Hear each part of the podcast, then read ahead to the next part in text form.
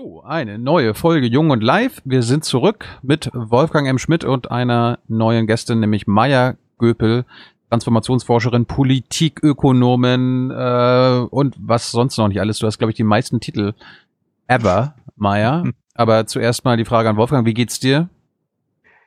Äh, ich muss die Frage so beantworten, dass wenn ich es ein bisschen abstrakter beobachte, dann macht es mir große Sorgen. Ich lebe in Rheinland-Pfalz und hier kenne ich sehr viele junge, kleine Unternehmer, die immer noch keine Hilfen vom Land erhalten haben, obwohl sie den Antrag sofort gestellt haben. Und das finde ich schon desaströs.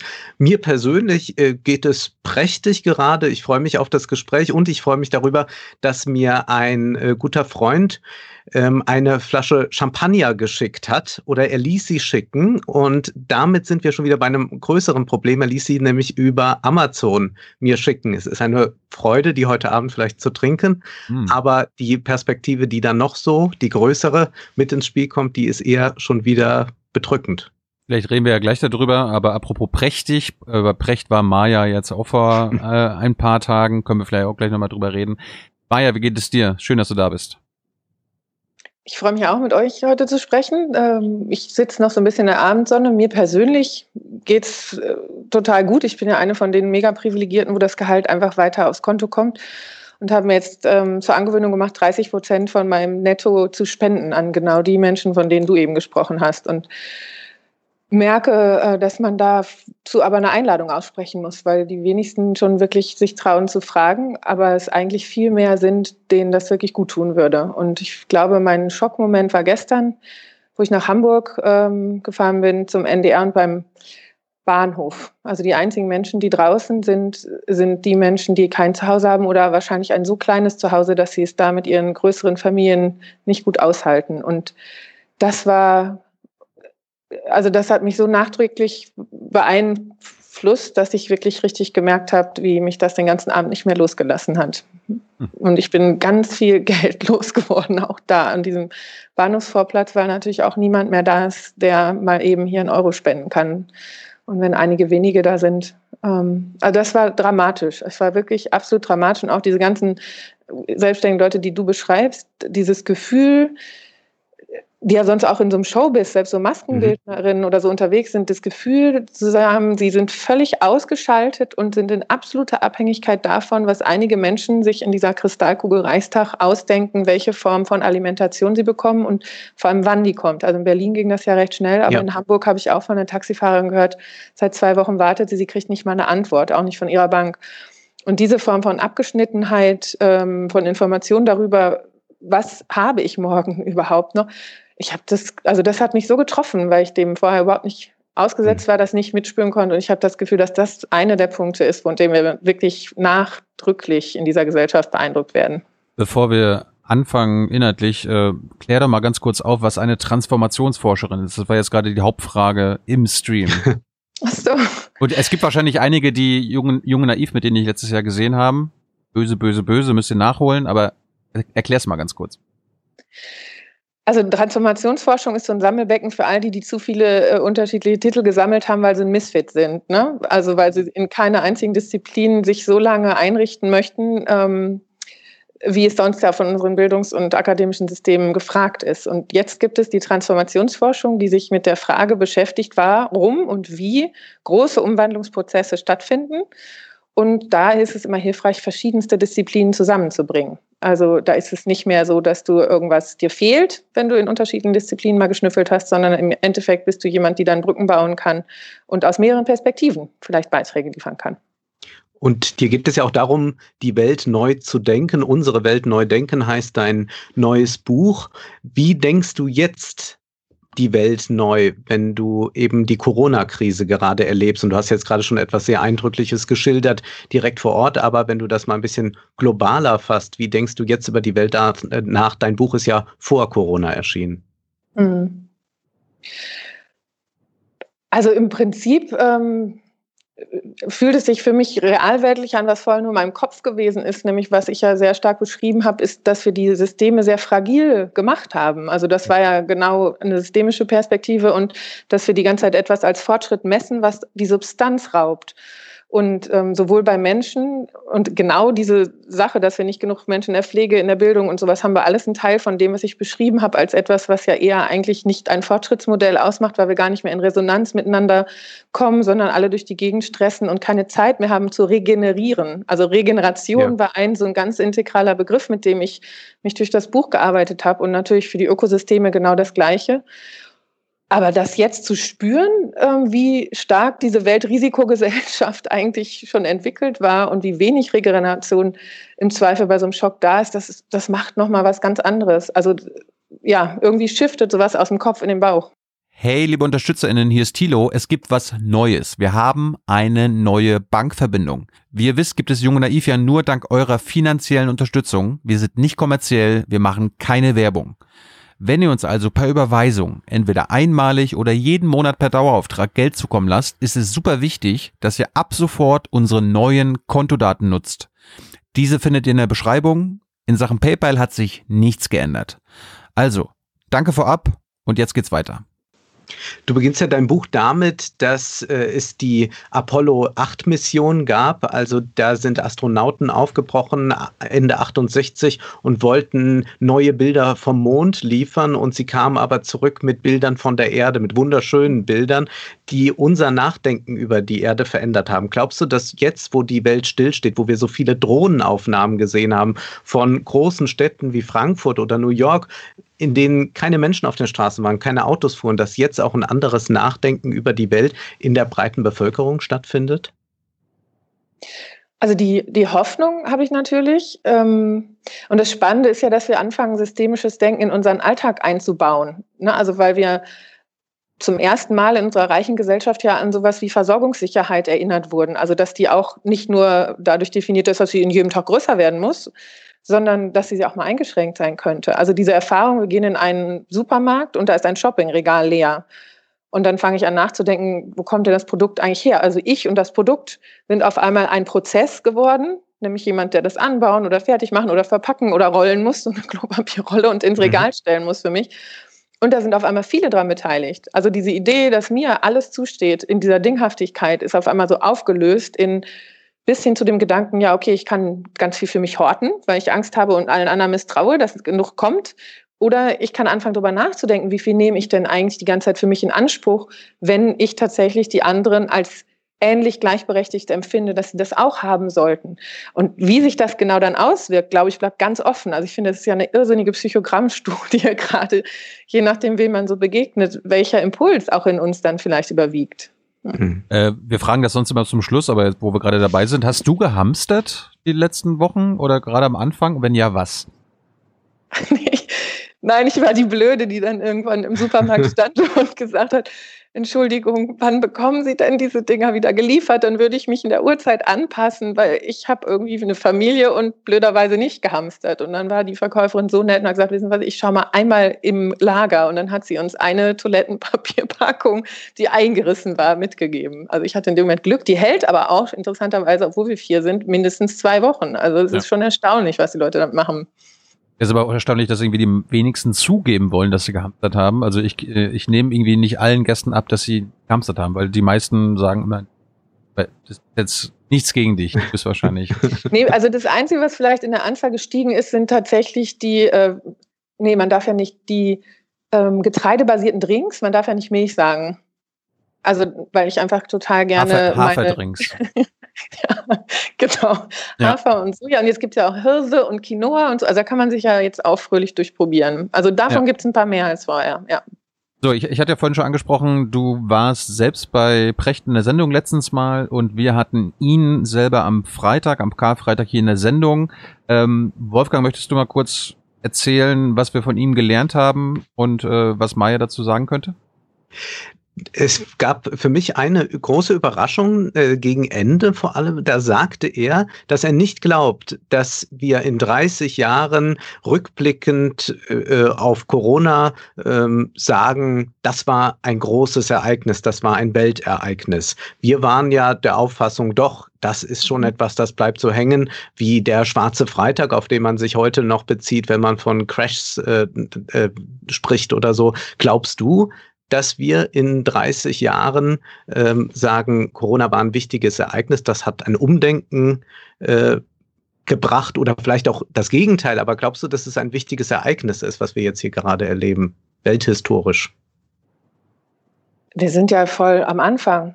Also und dann sind die Leute schon in Panik und ähm, haben Sorge und also ich glaube, dass es uns Deutschen ganz gut tun würde, mal den Blick von der Scholle der Glückseligkeit in den globalen Süden zu heben und zu sehen, was da los ist. Und dann zu sagen, dass das nicht äh, erinnerenswert ist, finde ich eher erstaunlich. Also würde mich mal interessieren, wie er zu der These gekommen ist. Und auch in den USA, ich meine, allein die Zahlen, 6,5 Millionen Arbeitslose in einer Woche neu. Ähm, also wo soll das alles hingehen? Und wenn die Menschen viel mehr Sorge haben, längerfristig noch, falls das Virus wiederkommt im Herbst, ich habe keine Lust mehr auf Fliegen, ich bleibe vielleicht wirklich mal zu Hause, ähm, ich brauche auch jetzt gerade wirklich kein neues Auto, weil ich mich kaum mehr fortbewege. Also wir wissen überhaupt nicht, wann die Konjunktur wieder anspringt, wo jetzt alle sagen, wir müssen die Wirtschaft retten. Äh, welche Form von Maßnahmen es vielleicht über welchen Zeitraum auch wirklich braucht und in welchen Ländern die ja gar nicht möglich sind. Und wenn wir uns auf der europäischen Ebene mit der Solidarität schwer tun, die Diskussionen darum, dass wir Special Drawing Rights oder andere Formen von Streichen von Schulden oder sowas jetzt ganz dringend mal im globalen Süden machen müssten, da sind wir ja am Anfang. Also ich Mhm. Schön wäre es, wenn wir, ne, ist ja die Diskussion, mhm. kommen mit einer V-Kurve raus oder machen wir eine U-Geschichte und da streiten sich alle drüber, aber ich finde das V jetzt schon echt verrückt.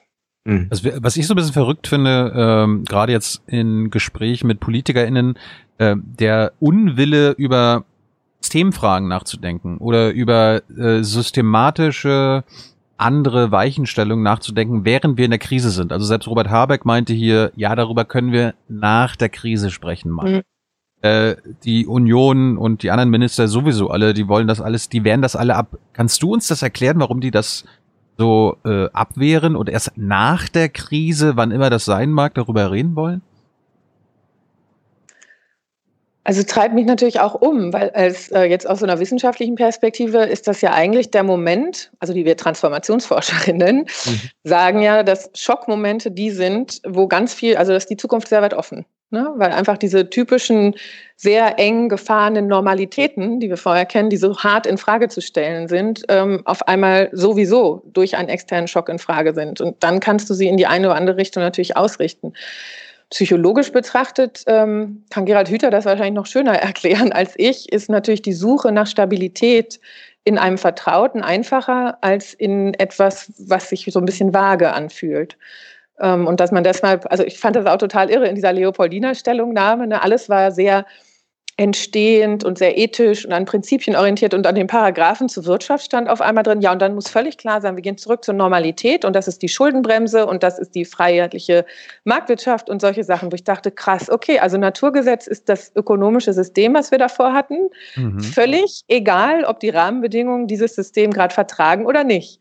Das fand ich wirklich erstaunlich. Und ähm, das ist, bringt es ja so ein bisschen auf den Punkt. Also wo fangen wir an, Stabilität zu suchen? Und eigentlich äh, müsste sie ja in den Menschen liegen, weil gerade wenn es sehr unsicher ist, wie sich die ganzen Verhältnismäßigkeiten entwickeln und welche Instrumente wirken können, ist ja das gute Verhältnis und die, der Kooperationswille eigentlich das, was uns im Idealfall am besten durch so eine Krise durchkriegt. Mhm. Und da frage ich mich schon, wieso es so schwer ist. Dann sollen sie bitte einen anderen Namen nehmen, wenn sowas wie Grundeinkommen überhaupt nicht anfassbar ist für einige. Dann nennt man das halt Corona-Rückversicherung oder sowas. Hm. Aber ich glaube, dass viele von den Personen, über die wir jetzt eben gesprochen haben, wenn man sich einfach vorstellte, man gibt das Geld direkt an die Menschen, bis zum Ende des Jahres ist einfach sicher, jeder und jede, die nicht arbeiten kann oder eben ganz limitiert, bekommt einfach dieses äh, überwiesen jeden Monat das würde, glaube ich, diese Panik rausnehmen und das könnte uns dann ja auch ganz interessante neue Fragen aufwerfen lassen. Welche Bildungsmaßnahmen möchte ich mir vielleicht gönnen, wenn ich weiß, ich könnte theoretisch bis Ende des Jahres ähm, stillgelegt sein, ohne dass mir das Angst ähm, geben muss. Und dann können wir über die Arbeit der Zukunft nachdenken und nicht die Zukunft der Arbeit. Ne? Da fangen wir wieder an, den Erwerbsarbeitsplatz bis in die Zukunft verteidigen zu wollen. Das ist so ganz ähnlich, so strukturkonservativ anstatt ähm, wertkonservativ zu sein, zu sagen, gute Arbeit soll möglich sein, das ist unser Wert. Aber wenn sich die Welt total verändert, dann müssen sich die Strukturen ändern, mit denen gute Arbeit stattfinden kann und auch vielleicht das Ausmaß an Arbeitszeit, damit für alle Zugang ist. Also solche Überlegungen einfach, was sind die, die Konstanten? Mensch, Lebensgrundlagen, das ist uns eigentlich gerade so deutlich geworden. Und dann zu sagen, wo müssen wir eigentlich innovativ sein und strukturkreativ?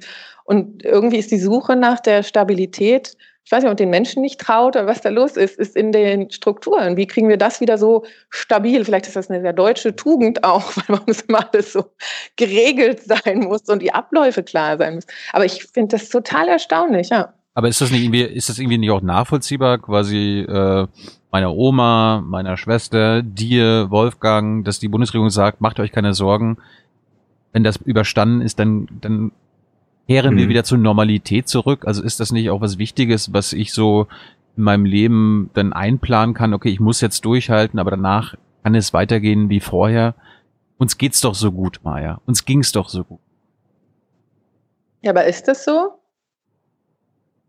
Also wir haben ja eben schon mal den Begriff Weltrisikogesellschaft reingebracht. Mhm. Und na klar ging es uns hier so gut, aber das ging ja auch nur, weil wir eben die Klimakrise nicht in der Ernsthaftigkeit zum Beispiel angenommen haben, äh, wie wir jetzt die Corona-Krise angenommen haben. Und wir reden jetzt schon wieder über eine Dürre.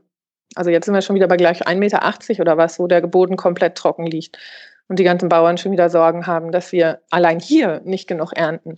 Wenn wir dann noch Exportstopps haben, weil die Lebensmittel woanders jetzt gebraucht werden, weil nicht so viele Menschen eingesetzt werden können, in der Lebensmittelproduktion im globalen Süden beispielsweise. Also es kann noch sehr interessante Zeiten werden. Und dann ist doch eher die Frage, was ist das, was mir Sicherheit gibt? Und da gibt es ganz spannende Konzepte so aus UN-Gegenden, die nennen sich dann sowas wie menschliche Sicherheit. Ne? Also unter welchen mhm. Be Bedingungen fühlen wir uns sicher? Und das ist Freiheit von politischer Bedrohung, also Freedom from Fear und Freedom from Want. Und das ist ja diese Versorgungssicherheit, ähm, die eigentlich im Vordergrund steht. Und das ist doch einfach, finde ich, also kriege ich auch ganz viele E-Mails, dass Leute mir sagen, es ist doch phänomenal. Alle sagen, die Wirtschaft ist stillgelegt und trotzdem hat bei uns jeder ein ausreichendes zu essen, ausreichende Energieversorgung, kann sich noch nach, von A nach B ähm, bewegen und wir haben Kommunikationsmöglichkeiten, um mit den Menschen in Kontakt zu treten, die uns wichtig sind. Aber ich kann nicht mehr shoppen gehen, Maya. Ich kann nicht mehr shoppen gehen. Ich kann nicht mehr konsumieren. Das belastet mich. Ist das so? Behaupte ich jetzt einfach. Na, du schreibst ja in deinem Buch, dass es für viele doch das Selbstverständnis ist, dass zum Glück das Konsumieren zum Beispiel gehört. Oder äh, über den Öko, äh, Homo economicus schreibst du, niemand wird als Homo economicus geboren, aber man kann Menschen als soziale Wesen durchaus in diese Richtung erziehen, wenn man sie in einem System aufwachsen lässt, in dem ständig belohnt wird, sich wie ein Homo economicus zu verhalten. Vielleicht kannst du äh, uns ein bisschen erklären, was mit dem Homo economicus gemeint ist. Und ist das nicht, dass wir die Frage daran anknüpfend, das entscheidende Weltbild, das sich gerade versucht, wieder durchzudrücken, eben dann in der Leopoldina-Studie oder sonst wo, bei all denen, die sagen, wir müssen recht schnell wieder zur Normalität kommen? Mm, ich, genau, die würde ich zweiteilen. Also ja, die, ich fange mal mit dem Homo economicus mhm. an. Also es ist ja die, die grundlegende Einteilung im Grunde genommen, wenn man sich menschliches Potenzial anguckt, ähm, zu sagen, dass der Egoismus überwiegt. Das ist ja die Grundannahme, nach denen die dann die ganzen Modelle eben aufgebaut haben. Und das Blöde ist, dass deshalb der Homo Vitalis so ein bisschen nach hinten rücken musste. Ähm, und wir haben gesagt, wir reizen jetzt immer diesen egoistischen Anteil in uns an. Es geht überhaupt nicht darum, zu, so zu tun, als wäre der nicht da. Also wir haben ja auch genau einmal die Horter gehabt und einmal die weniger hortenden Leute. So. Ähm, und in bestimmten Situationen versuche ich vielleicht erstmal nach mir selbst zu schauen, äh, weil ich den anderen eben nicht traue, dass sie für mich genug übrig lassen. Also deshalb der Kontext ist immer total relevant zu dem, was ich als Erfahrung mache und weshalb ich dann anfange zu glauben, dass die Welt so ist. Mhm. Und was wir natürlich machen könnten, indem wir ja, ich, es gibt ja jetzt auch Spekulationen darüber, ne, warum das in den asiatischen Ländern ein bisschen besser funktioniert hat. Jetzt können wir einmal sagen, die haben wahnsinnig kontrolliert. Aber vielleicht ist da auch diese ganze Idee von einem Wir nochmal anders verankert. Möchte ich mich jetzt nicht aus dem Fenster lehnen, aber diese Analysen starten ja. Ne? Also die sehr individualistische Kultur versus eine mehr kollektivere Kultur. Und ähm, das könnten wir natürlich auch stärker nach vorne bringen. Und genau das ist ja etwas, was wir gerade an uns entdecken, viel stärker diese Solidarität und dieses Gefühl, dann auch Wirksamkeit zu haben. Und ich glaube auch dieses Gefühl, das kennen wir aus der Glücksforschung und Wohlergehensforschung ja auch, dass es uns eigentlich, wenn wir geben können, mhm. längerfristig ein gutes Gefühl bereitet, als wenn wir nehmen. Ne? Und wir schenken eben auch gerne und wir sehen gerne, dass wir etwas ermöglichen können. Und ich glaube, dieses beziehungsstiftende Element da drin, das äh, ist völlig, also ja auch in den ganzen Modellhaftigkeiten eben auf Dinge gucken und auf Konsumgüter gucken und dann wird davon angenommen, dass es uns besser geht. Da sind ja auch diese Beziehungshaftigkeiten alle komplett ausgeschlossen. Und es geht immer um dinghaftes Anhäufen. Und diese Form von Beziehungshaftigkeit und was das auch an Sicherheit für uns bringt, dass wir uns im Zweifel darauf verlassen können, dass jemand mit mir teilt, wenn er hat und ich nicht. Weil ich jetzt gerade vielleicht nicht kann, weil ich isoliert bin, weil bei mir das Klopapier alle war. Whatever, ne? Und das ist ja etwas, wo eigentlich dieser andere Anteil, dieser Homo Vitalis in uns sehr angesprochen wird und uns, glaube ich, auch ein Stück weit diese Sicherheit eben vermitteln kann, in dem Moment, wo nicht für alle alles da ist. Und das ist ja die, die, interessante Erfahrung. Also wenn wir davon ausgehen, dass eben nicht sofort alles wieder wachsen kann, werden wir ja mit weniger trotzdem uns arrangieren müssen und dieser Verteilungsfrage zum ersten Mal so richtig offensiv begegnen. Und das fehlt ja auch in dem Solidaritätskonzept im Moment noch komplett. Also im Moment ist Solidarität eigentlich nur zu Hause bleiben, das Leben heute schützen und das Überleben heute ermöglichen. Und dann werden Stimulusmaßnahmen rausgeschossen und wir reden noch gar nicht darüber, dass wir mittelfristig ganz dringend mal dann gucken müssen, wie haben die sich eigentlich ausgewirkt auf Verteilung in dieser Gesellschaft und auf Chancen und Teilhabechancen in dieser Gesellschaft. Das fängt bei der Bildung an, aber natürlich auch, wenn ich als Lufthansa-Pilot zu Hause hocke und kriege 30.000 Euro im Monat, ähm, überwiesen oder wenn ich eben selbstständig bin und erstmal in die Insolvenz gehen muss und mein Erspartes aufnehmen muss, bevor ich überhaupt einen Transfer bekomme, dann hat das natürlich wahnsinnige Folgen darüber oder in die Richtung, wer auch übrig bleibt, im Sinne von auch der ökonomischen Struktur und der Freiheit der Mitgestaltung der Gesellschaft. Und da müssen wir ja eigentlich sagen, da braucht es eine zweite Solidarität, die mittelfristig ist, die sagt, ein faires Zusammenleben in der Zukunft muss eine Zielgröße sein. Dann können wir nicht sagen, die Verteilungswirkungen von heute werden zementiert. Und das ist ja auch eine Herausforderung an die Politik, weil wir bisher ja immer uns auch bei Steuern und so weiter kaum trauen, wirklich mal was groß anders zu machen, sondern man darf niemandem so richtig was nehmen und deshalb versucht man hier so ein bisschen und da so ein bisschen.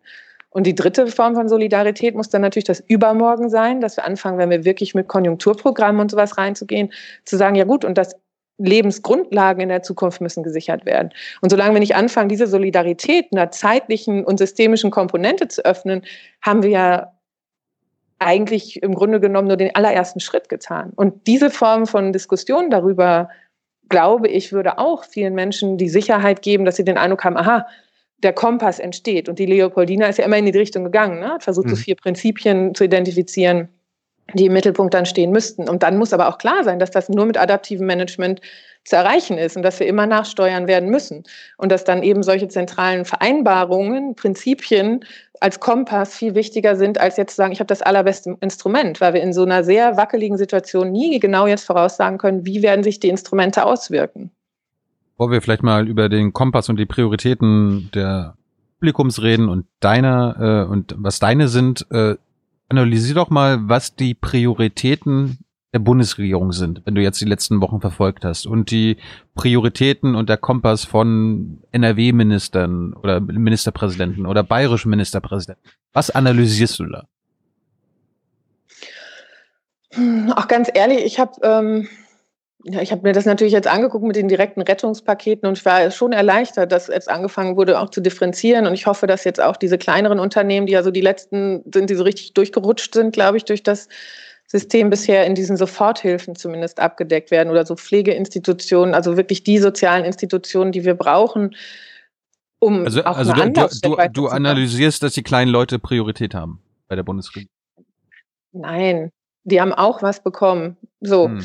Aber wer natürlich gerade oben sitzt, und ich glaube, das äh, treibt ja auch alle um, ich finde, das merke ich auch mit vielen, mit denen ich spreche, ist, dass alle das Gefühl haben, okay, die Spitzen von den repräsent oder den organisierten Interessen sitzen jetzt da hinter verschlossenen Türen und entscheiden, was hier in diesem Land passiert und der Rest ist zu Hause und kann sich gar nicht wirklich einmischen. Und auch die Kanäle der Kommunikation sind ja nicht so offen wie vorher. Und ich habe das selbst auch gemerkt, als ich jetzt in unterschiedlichen Fernsehformaten oder sowas war, dass ich auch dachte, wow, ich bin ich bin gar nicht so trittsicher, weil ich nicht genau weiß, wie stehen eigentlich die anderen gerade, wie sehen die die Situation. Ich würde gerne auch verstehen, zum Beispiel bei den Betroffenen, sei es, also glaube ich jetzt nur aus diesen bilateralen Gesprächen, wenn ich denen einfach auf der Straße begegne, oder wieso spricht niemand mit den Betroffenen, die isoliert sind, die wir vermeintlich retten.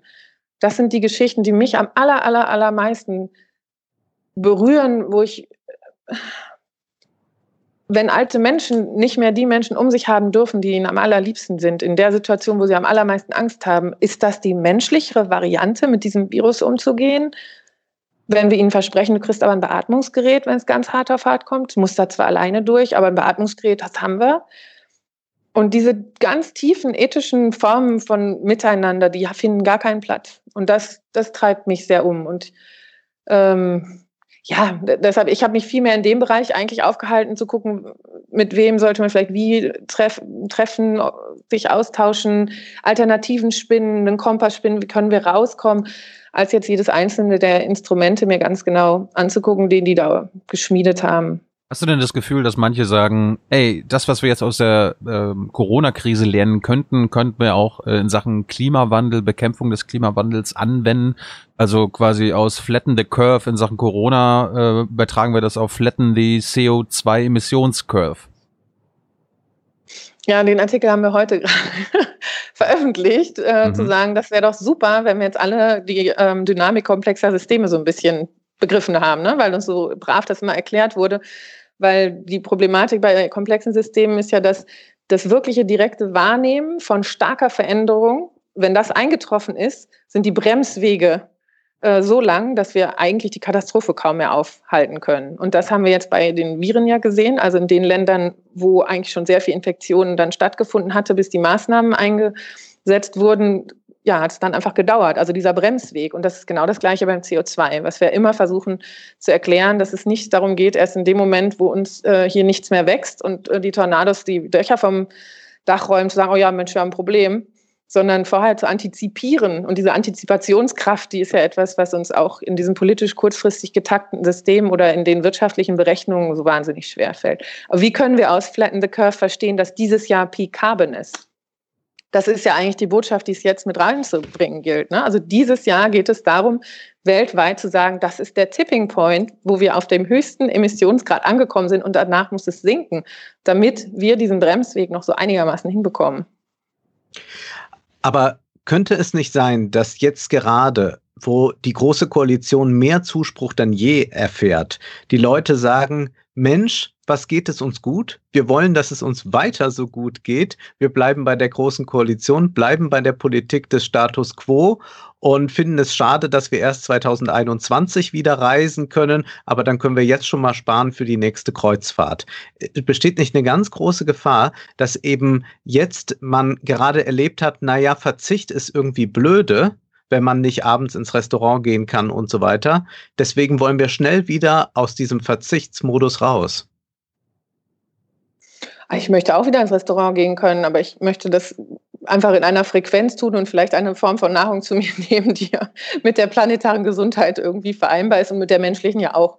Also ich glaube, was total interessant ist, wie die Forschungsprogramme zu Planetary Health jetzt im Moment ähm, sehr viel mehr Aufmerksamkeit bekommen. Ne? Also Frau Schulze hat das ja auch reingebracht in die Bundespressekonferenz, immerhin mal zu sagen, wie können wir denn eigentlich auch den Zusammenhang zwischen Epidemiologie und äh, oder beziehungsweise Epidemien und der Art, wie wir mit Tieren umgehen und wie wir ihre Habitat, also ihre Lebensräume verändern und wie eng wir mit denen aufeinander äh, treffen. Also dass die Umweltgesundheit mit der menschlichen Gesundheit direkt zusammenhängt. Und da hatten wir ja auch im letzten Jahr Studien dazu, die ähm, also von Lancet, von den Ärzten gesagt haben, wir brauchen eigentlich Planetary Diets, also die uns Menschen besser tun und dann auch gleichzeitig den Planeten besser tun. Und solche Formen von, von Reflexionen würde ich uns schon zutrauen, dass sie heute ja. ein Stück weit stattfindet. Und ich würde auch zutrauen, dass zumindest ein Teil der Wirtschaft, die ja Gott sei Dank jetzt auch spricht, sagt, nee, also wir wollen ja gar nicht zu dem Zustand davor, sondern wir haben sowas wie Vorkrisenkonsensus gehabt, dass wir dieses Weltrisikosystem wirklich ändern müssen. Also bis hin, das in Davos zumindest in der Rhetorik ja schon mal gesagt wurde, ups, also von den globalen Risiken sind halt einfach Top 6, sind fünf Umwelt. Und das wird sich ja nicht ändern. Also die Hoffnung, wenn wir diese Risiko, also wenn wir jetzt auch eine Risikowahrnehmungsschulung bekommen, ne? dass man nicht nur das, was man sieht, für bare Münze nimmt, sondern so ein bisschen mehr auch versucht zu hinterfragen, wie stabil ist das eigentlich? Also ich glaube schon, dass das, also zumindest in meiner Art, mich damit auseinanderzusetzen, aber ich kann natürlich da nicht für andere sprechen. Natürlich kann es genau diese Idee geben von, boah, ey, jetzt aber wieder Party, bis der Arzt wiederkommt. Aber blicken wir mal betriebswirtschaftlich drauf, da merkt doch gerade jeder Angestellte und jeder Unternehmer, wenn mal der Laden dicht ist oder wir nur auf Sparflamme produzieren können oder nur auf Sparflamme unsere Dienstleistungen anbieten, geht es uns ökonomisch wesentlich schlechter. Wir brauchen dann entweder staatliche Hilfen oder es äh, fallen dann einfach Leute aus dem System. Und da zeigt sich doch, könnte man sagen, wie wichtig Wirtschaftswachstum ist dass wir weiter prosperieren. Jetzt sagst du und sagen viele andere, nein, wir müssen eigentlich weg von dieser Wachstumsideologie, um überhaupt noch das Klimatische in den Griff zu bekommen. Mhm.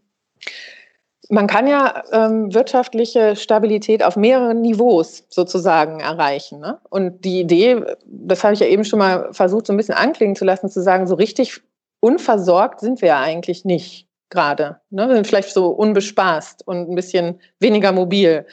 Solche Geschichten. Oder wir fangen vielleicht an, uns zu überlegen, was macht noch Spaß? Das Wichtige ist ja, dass viele Leute Angst haben. Und das ist ja das, was man rausnehmen könnte, wenn man solche anderen Instrumente wie ein Grundeinkommen oder ein Teilen von Arbeitszeit oder sowas wie Mindestlöhne oder also man kann ja einfach mal an der ganzen Art und Weise, wer wie an dem Kreieren von Wertschöpfung in unserer Gesellschaft beteiligt ist, ein bisschen neu mischen und auch sagen, welche Wertschöpfung wollen wir denn? Also es wird ja eh interessant. Also wenn die Ankündigungen, die jetzt gemacht werden, dass wir natürlich jetzt A verstehen, dass die Vergütungen im Pflegebereich, in der Medizin, in der Erziehung, in der Betreuung, in den, bei den Kassiererinnen, bei den Fahrerinnen und so weiter nach oben gehen müssen, dann wird es ja sowieso auch eine Verschiebung geben im mhm. Sinne von, was ist jetzt wirtschaftliches Handeln oder nicht. Wenn wir anfangen zu sagen, wir bilanzieren mal die ökologischen Kosten, von dem, was wir für uns in Anspruch nehmen. Und dadurch werden sich Preise anders gestalten. Dann wird sich ja auch die Idee von gutem Wirtschaften verschieben. Das heißt, die Geschwindigkeit, mit der wir etwas für uns haben wollen, wird sich dann vielleicht reduzieren. Aber das muss nicht gleichbedeutend sein mit, ich bin im Prekariat, ich habe nichts zu tun, ich bin überflüssig. Also deswegen braucht es aber immer diese systemischen Perspektiven und die fallen uns eben so schwer wir können ja nicht mal in dem Moment, wo wir eine CO2-Steuer erheben wollen, gleichzeitig überlegen, vielleicht wäre eine Steigerung des Mindestlohns super, weil dann müssen die Leute nicht so eine Angst davor haben, dass die CO2-Steuer ihnen ihr Haushaltsbudget verfleddert. Mhm. Also das kommt ja jetzt Gott sei Dank so aus konservativen Kreisen, weil wir merken, sonst können die Menschen nicht mal eine Rente ansparen. Aber ist dann Kapitalismus ohne Wachstum möglich, würdest du sagen, oder ist das dann einfach eine neue, andere Wirtschaftsform? Ich versuche ja möglichst diese ähm, Kampfbegriffe so ein bisschen, es sind ja leider Kampfbegriffe, zu vermeiden und zu sagen, was möchten wir denn eigentlich erreichen? Ähm, und natürlich kann man jetzt auch analytisch sagen, ja, das kapitalistische System und äh, wie versteht man das eigentlich? Und ich wehre mich ganz eindeutig gegen all die, die sagen, Marktwirtschaft, Kapitalismus ist das Gleiche. Das stimmt nicht. Hm? Man kann Märkte nach sehr unterschiedlichen Prinzipien organisieren und man braucht auch nicht unbedingt ein Geldsystem haben, was man mit anderen Waren, die einen richtigen Realwert haben, gleichsetzt. So. Und da kann man Karl Marx lesen, damit man versteht, wie das entstanden ist und äh, warum jetzt gerade eben diese Finanzmarktdominanz im kapitalistischen System anders ist als in anderen Marktwirtschaften. Und äh, da können wir uns natürlich auch überlegen, welche Form von Geld wollen wir. Also Mariana Mazzucato hat ja auch gerade schön wieder geschrieben, die dritte Krise, die wir uns ja sowieso schon vor die Nase geschoben hatten, war ja die Finanzkrise. Also die Idee, dass mit so aufgeblasenen Aktienmärkten und mit so viel Liquidität im ganzen Globus umherflottierend, steigenden Bodenpreisen, steigenden Mietpreisen, aber eigentlich überhaupt kein Rückführen in die Realwirtschaft und sowas wie säkularer Stagnation sind dann so Begriffe, ne, die, wo eigentlich, obwohl immer mehr Geld reinkommt, gar nicht mehr so viel Produktivität anziehen kann und auch nicht mehr so viel Absatzmärkte in unseren schon sehr gut genährten ähm, Gesellschaften überhaupt vorhanden gewesen sind. Also das sind ja alles auch schon Anzeichen, dass vorher, ohne dass Corona da war und ohne dass Klima da war, auch aus anderen Parametern heraus das Ding eigentlich so ein bisschen heiß gelaufen war. Und ja, wir haben unterschiedlichste ökonomische Systeme historisch schon gemacht. Das Wichtige ist ja wirklich auch da zu sagen, es geht um Menschen, menschliches Wohlergehen, es geht um gewisse Ausmaß von Fairness und Gerechtigkeit, es geht um gute Kooperation und dann natürlich um Koordinationsmechanismen. Was anderes sind ja ökonomische Instrumente nicht. Es sind soziale Technologien, mit denen wir Kooperationen, aber auch Machtverhältnisse organisieren. Und das, glaube ich, ist für mich auch eine Hoffnung, dass viele Menschen jetzt dadurch, dass sie gesehen haben, oh, vorher hieß es immer, das geht nicht, wir können kein Geld drucken und Verschuldung geht gar nicht und man kann auch auf keinen Fall die Wirtschaft ausstellen, temporär jetzt wirklich begriffen haben, dass das alles nichts Objektives ist und dass auch Preisgestaltungen nicht objektiv sind und nicht neutral vom Markt kommen, sondern dass da immer ähm, ja, politische Verhältnisse mit eingewoben sind. Und das ist ja an sich also eine Politisierung dieser vermeintlich sterilen, ökonomischen, neutralen Berechnung von dem, was möglich ist. Das an sich und diese Beziehungshaftigkeit sichtbar zu machen, das ist doch toll. Also als ein emanzipatorisches Potenzial. Und wie das Ding dann heißt, was hinten rauskommt, ob das dann der grün-soziale Kapitalismus ist oder ob wir sagen, das ist die ökosoziale Marktwirtschaft oder wir einfach sagen, das heißt, uns geht's jetzt besser als vorher. Whatever, mhm. weißt du? Also ich meine, mhm. im Prinzip ist mir das mhm. egal, solange das wir Gibt es eine ja. schöne De Definition von Steffi Lemke, der hat das bei Jung und ich mal so schön gesagt. Äh, ja. Kapitalistischer Kapitalismus hat sie so verstanden, dass es nicht nur um Profite machen geht, sondern um Profitmaximierung. Und das ist ja ein ja. Unterschied. Vielleicht müssen wir äh, davon weg, also immer maximal Profite zu erwirtschaften und nicht nur einfach Profit. Aber ich würde mal sagen, wir steigen mal mit ein paar Zuschauerfragen ein, sonst sind die enttäuscht. St. Patrick fragt dich, pass auf, im Vergleich zum Coronavirus, der sich exponentiell schnell verbreitet und politische Maßnahmen gegenseitig überbieten, geschieht der Klimawandel schleichend seit einigen Jahrzehnten. Trotzdem gibt es kaum politische Gegenmaßnahmen. Wie müssten wir unser politisches System verändern, sodass auch gute, vorausschauende Entscheidungen belohnt und damit einhergehende kurzfristige Verwerfungen mit lobbystarken Industriezweigen nicht automatisch bestraft werden? Bam. Jo. Willkommen ähm, bei Jung und Live. Ja, genau. äh, jetzt kommt, ne, es ist ja dann immer genau diese Wolte von, okay, man versucht mal ganz rauszuzoomen und mal so ganz prinzipiell zu klären, was so der Raum der Möglichkeiten ist und dann musst du wieder reinzoomen und sagen, wuff, okay, aus dem heutigen, wie kommen ins Morgen? Das versuchen Transformationswissenschaftlerinnen und manchmal gelingt es mehr und manchmal weniger. Also wir haben unterschiedliche Möglichkeiten, natürlich zu sagen, wir erstmal schauen genauer hin, was sind denn eigentlich Risiken, die wir in Kauf nehmen, durch viel bessere Bilanzierung. Also da geht's ja los, ne? dass wir auch bei immerhin ja Klimarisiken, die einzupreisen, das ging ja los. Ein bisschen dann zu BlackRock-Chefs, die auf einmal gesagt haben, wir möchten jetzt wissen, wie stark euer Geschäftsmodell von Klimawandel beeinträchtigt ist. Schade, dass er nicht stärker gesagt hat, wie doll ihr zum Klimawandel beitragt und in dem Moment nehmen wir euch das Geld weg. Das wäre ein bisschen viel toller eigentlich gewesen für das, was er an hudeliger Lobsammlung ähm, dann abbekommen hat. Aber eigentlich war es ja nur egoistisch, dass er gesagt hat, macht euch nackig und sonst kriegt ihr mein Geld nicht mehr. Aber es hatte einen Effekt.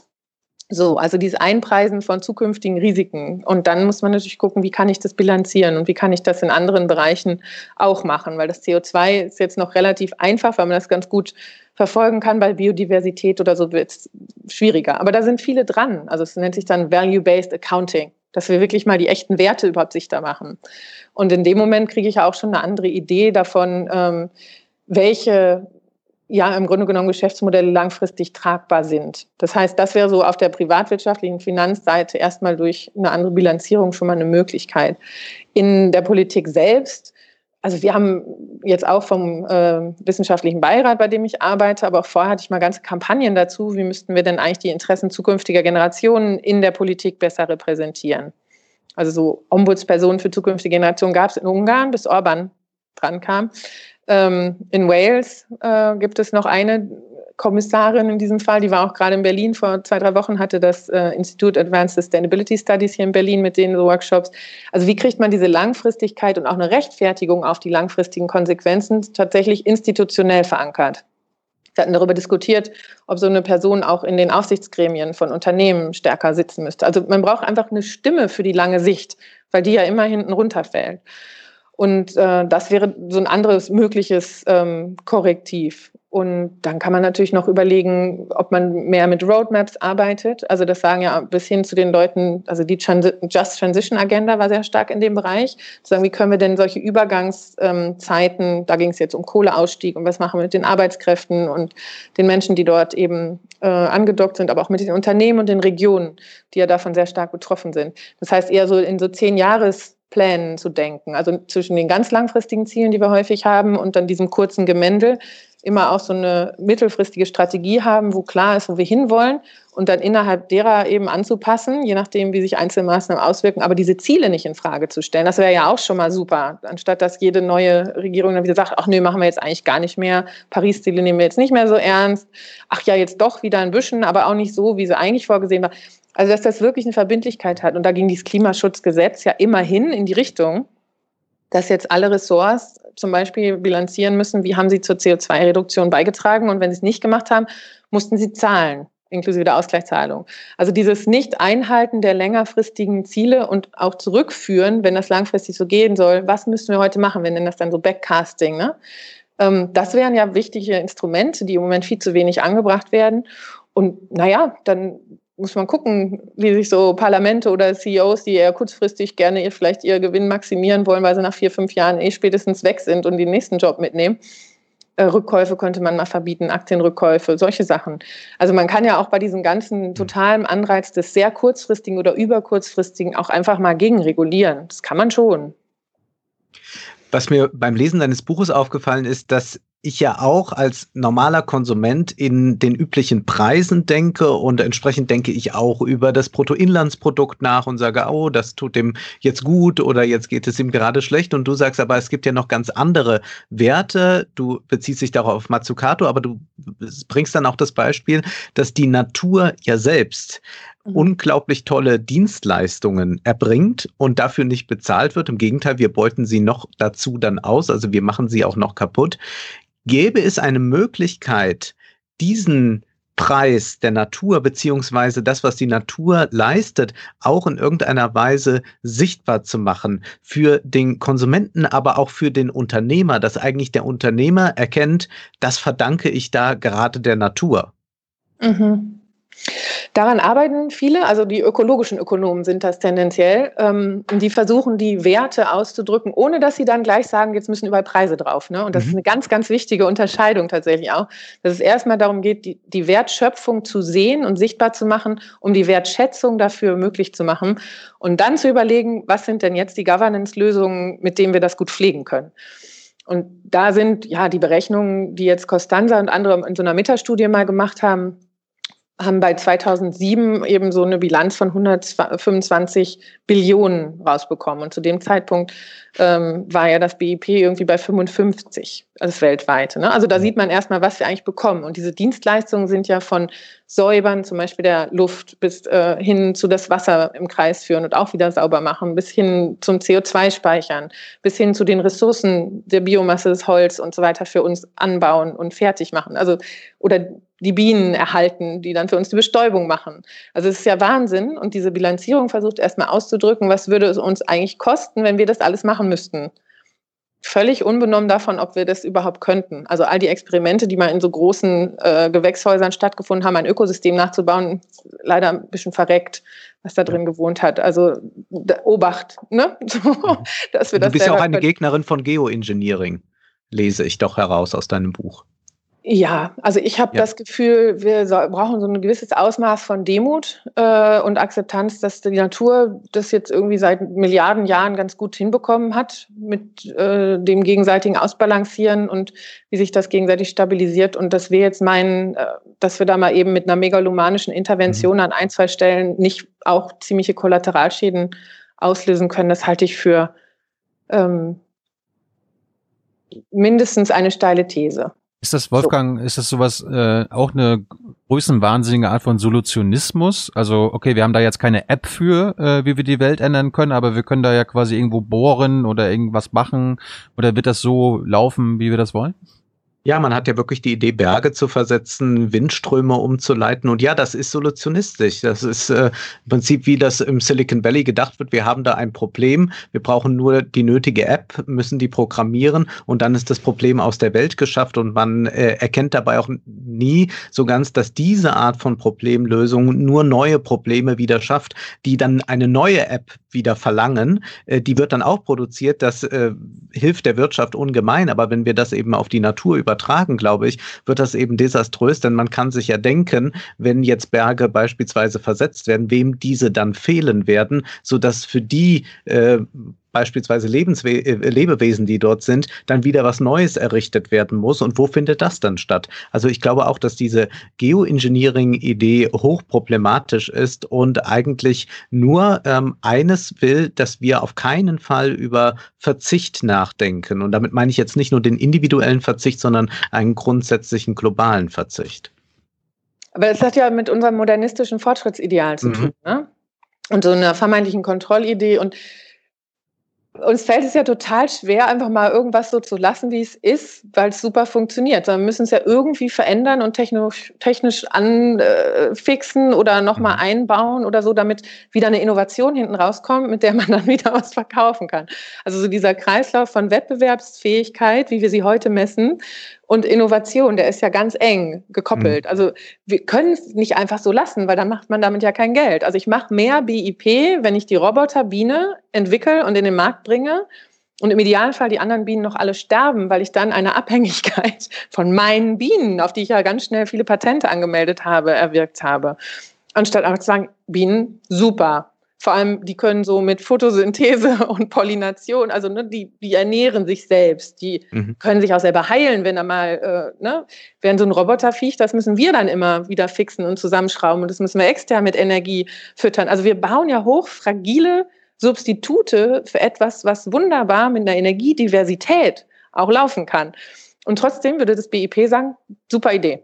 Und du würdest gefeiert als technologischer Revolutionär und der mit dem supergeilen neuen Geschäftsmodell. Und wahrscheinlich noch als jemand, der sich dankenswerterweise um die Zukunftsrisiken der Menschheit kümmert.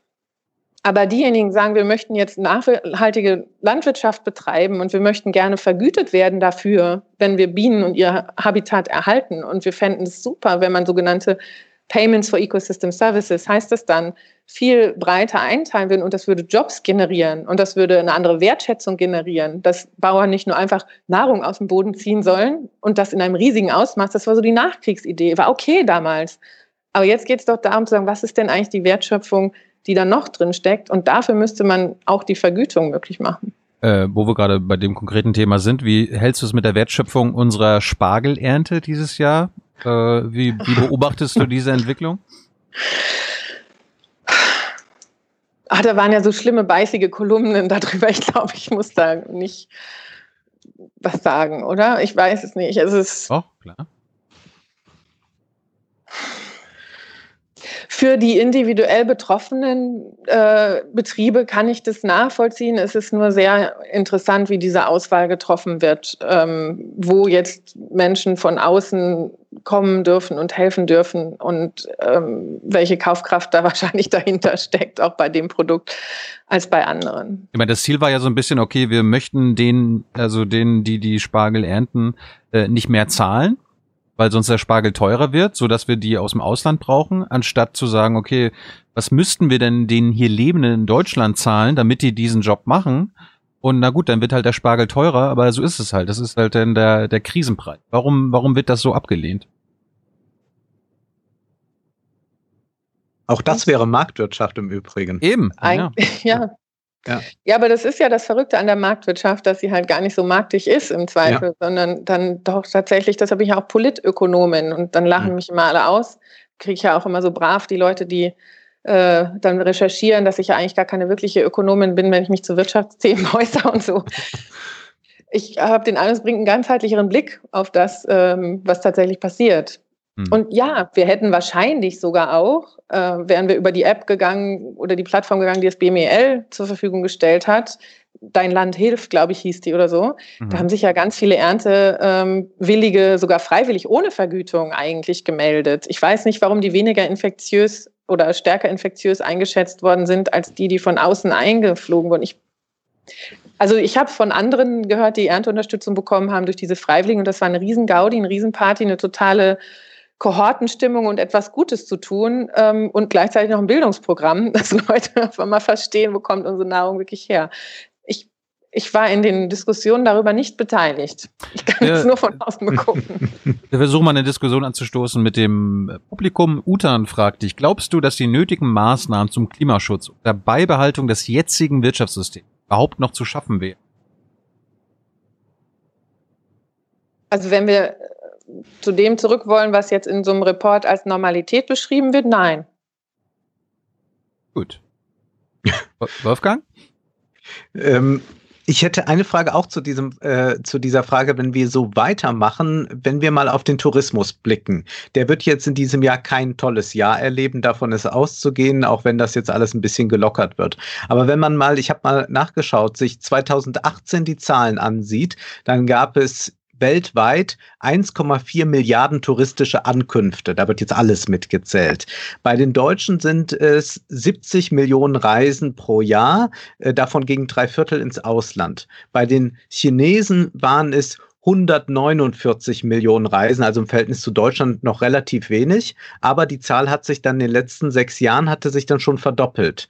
Und jetzt können wir, wenn wir das mal global auf China schauen, wenn wir auf Indien schauen, dann erleben wir, dass dort eine neue Mittelschicht heranwächst. Da werden ganz viele Leute sein, die jetzt zum ersten Mal in ihrem Leben mal nach Europa, in die USA oder sonst wohin reisen können. Und die wollen das ja auch machen und wir machen das schon die ganze Zeit. Wie bekommt man das eigentlich hin oder ist das überhaupt hinzubekommen, dass man sagt, ach bitte lieber nicht? Denn wenn jetzt plötzlich noch 300, äh, 300 Millionen Reisen aus China stattfinden und aus Indien, was machen wir dann? Dann, selbst wenn wir dann das hier ganz drosseln und wenn wir nur noch Urlaub auf dem Bauernhof machen, dann ist das ja global ein Riesenproblem. Ja, ich fand, da musste man sich doch nur die Insta-Stories angucken, also wo die zertrampelten Tulpenfelder, Lavendelfelder, ähm, die reihenweisen Schlangen vor irgendwelchen Sehenswürdigkeiten und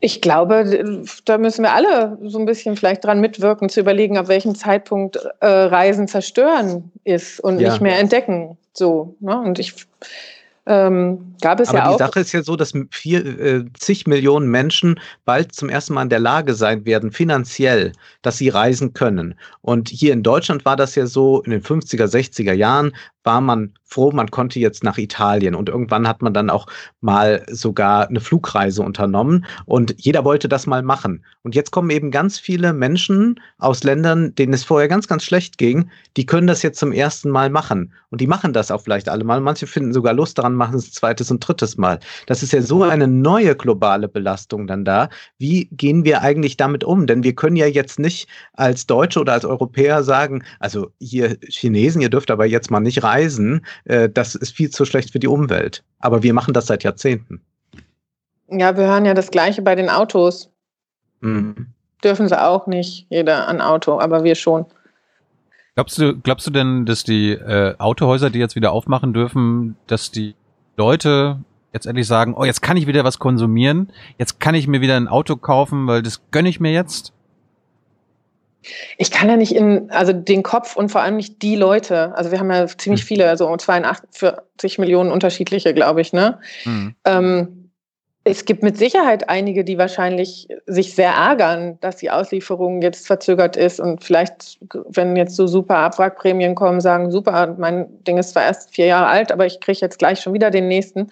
Noch ein neues. Ähm, oder ein zweites oder whatever. Also solange man drei Hybrid fährt, äh, rettet man die Umwelt ja dreimal oder so. Ähm, ich, ich weiß, ich kann das nicht beantworten. Ich hoffe einfach, dass das bei mehr und mehr Nachdenken angekommen ist in der Richtung von wie, wofür brauchen wir Mobilität? Das wäre ja wieder die Frage, mit die die Transformationsforscherin an Anfang stellt. Ne? Also bei all den Sachen, welche Bedürfnisse stecken da wirklich dahinter? Und dann ist es Zugang zum Arbeitsplatz, zu einem Einkommen. Da haben wir jetzt gemerkt, oh, das geht auch zum Teil, zumindest bei meinem Sektor, ganz gut von zu Hause. Ne, ich kann das irgendwie ähm, digital machen. Wir haben ja sowieso eine wahnsinnige Digitalisierungskompetenzentwicklung ähm, jetzt gerade in dieser Gesellschaft in einem Alltempo hingelegt. Das heißt, wo kann da vielleicht ein Stück weit was ersetzt werden? Mobilität, ich möchte gerne meine Lieben besuchen. Da haben wir natürlich dazu beigetragen, so eine Familie sind wir auch, dass jetzt Menschen dadurch, dass sie viel mehr auch an unterschiedlichen Orten leben, im Zweifel sehr verteilte Familien auch haben. Da wird es dann schon schwieriger zu sagen, ja, die kann man jetzt nicht mehr besuchen oder zumindest nicht mehr in der Frequenz. Ähm, es, es wird im Grunde genommen keine einfache Antwort darauf geben. Es, es wird ja zu den Momenten kommen, die wir jetzt auch schon beobachtet haben, ähm, dass selbst diejenigen, die die Reise unternehmen, sie ja nicht mehr besonders genießen, sondern die Aggression sich steigert und steigert, weil tausend Leute meinen schönen Urlaub mir kaputt machen. Warum sind die eigentlich auch alle hier? So, mhm. also das ist ja irgendwann so ein bisschen per, ja, diese ganze Idee von Urlaub wird ja völlig am Kopf gestellt, völlig pervertiert. Ich begebe mich irgendwo hin, wo ich viel weniger Ruhe habe und viel weniger Space für mich selber habe, wo ich morgens schon ums Handtuch kämpfen muss auf irgendeiner Liege, als bei mir zu Hause in Balkonien. Und also im Grunde genommen, wenn wir jetzt wieder systemisch gucken, gibt es ja immer so exponentielle Wachstumskurven, da sind wir wieder bei einer, und dann gibt es irgendwann eine Gegenbewegung, ähm, weil sich das eigentlich überhaupt gar nicht mehr weiter fortschreiten lässt. Wie die genau aussieht, wer dann wie zurücksteckt oder eben nicht zurücksteckt, welche äh, Geschäftsmodelle davon als erstes betroffen sind, ähm, kann ich nicht sagen. Also werden wir alle miteinander ausmachen, ob wir irgendwann virtuell lieber reisen und sagen, ist doch cool, jetzt können wir hier mit 3D-Brillen durch die Gegend flitzen und dann braucht man gar nicht mehr sich von irgendwo wegbewegen und kann so die Welt entdecken. Gibt es auch. Also in Japan gibt es ja wirklich mehrere oder nicht einen kleinen Anteil, sondern schon einen signifikanten Anteil der Bevölkerung, die wenig ihr Haus nur noch verlassen. So. André Heller sang, die wahren Abenteuer sind im Kopf und sind sie nicht im Kopf, dann sind sie nirgendwo. Ja, das hat neulich auch jemand ganz schön zusammengefasst. Der meinte ja, wir rennen immer diesem externen Wachstum hinterher, weil wir uns dem internen Wachstum nicht öffnen wollen. Mhm. Wir müssten ja vielleicht so ein paar Schatten angucken. Apropos Fliegen, äh, es ist ja davon auszugehen, dass die Lufthansa wahrscheinlich gerettet werden muss mit Steuergeldern oder mit Krediten, Notkrediten und so weiter. Bist du dafür, dass man da Bedingungen setzt und sagt, okay, ja, wir retten euch, ihr seid systemrelevant für Europa, für Deutschland, für unsere Industrie, unsere Wirtschaft, aber äh, wir möchten, dass das und das in Zukunft passiert. Und wenn du an die Lufthansa denkst, die gehören ja dann auch zu den CO2-Emittenten par excellence, dass man denen sagt, okay, wir retten euch, aber 2030, 2035 fliegt ihr nur noch CO2-frei.